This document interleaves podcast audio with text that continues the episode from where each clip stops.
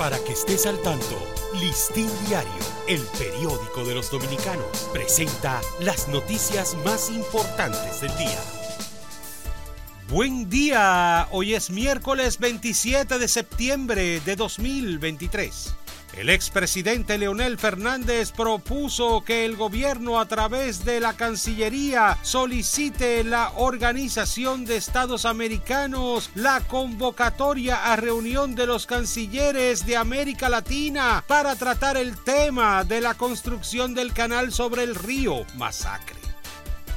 ante el cierre de la frontera provocado por el impasse generado entre República Dominicana y Haití por la construcción de un canal de riego en el río Masacre, ha existido una merma en la presencia de trabajadores haitianos en los campos agrícolas de Valverde.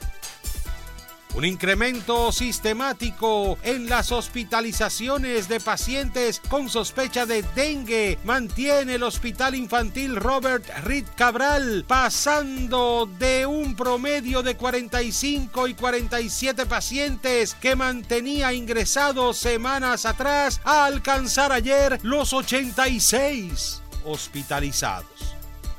La Superintendencia de Salud y Riesgos Laborales sometió al Consejo Nacional de la Seguridad Social nueve propuestas de cobertura de salud en salud que busca reducir el gasto bolsillo de los afiliados al sistema.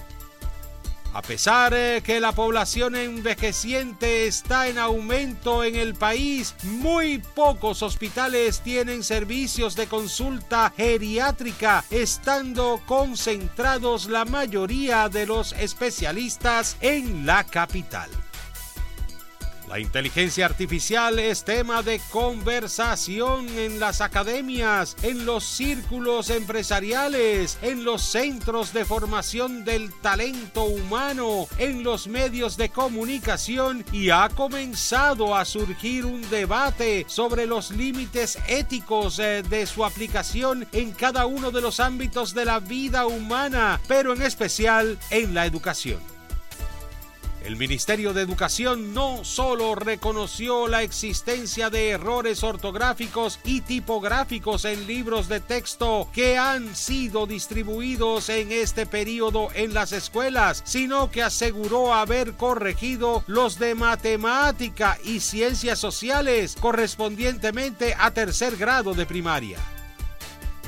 El programa de transporte escolar eh, del Ministerio de Educación iniciará la ampliación de su cobertura en el Gran Santo Domingo a partir de la primera semana de octubre, cuando empezarán, cuando empezarán a incorporarse a nuevas rutas unos 200 autobuses.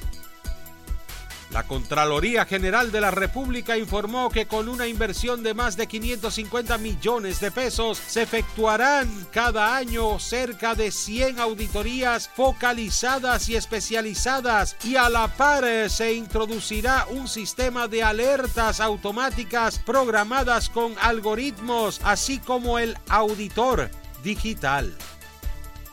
Tras más de dos años guardando prisión en los Estados Unidos y varios internos para removerlo de su curul, el diputado del Partido Revolucionario Moderno por la provincia, Santiago Miguel Gutiérrez, renunció a su cargo. Para ampliar esta y otras noticias, acceda a listindiario.com.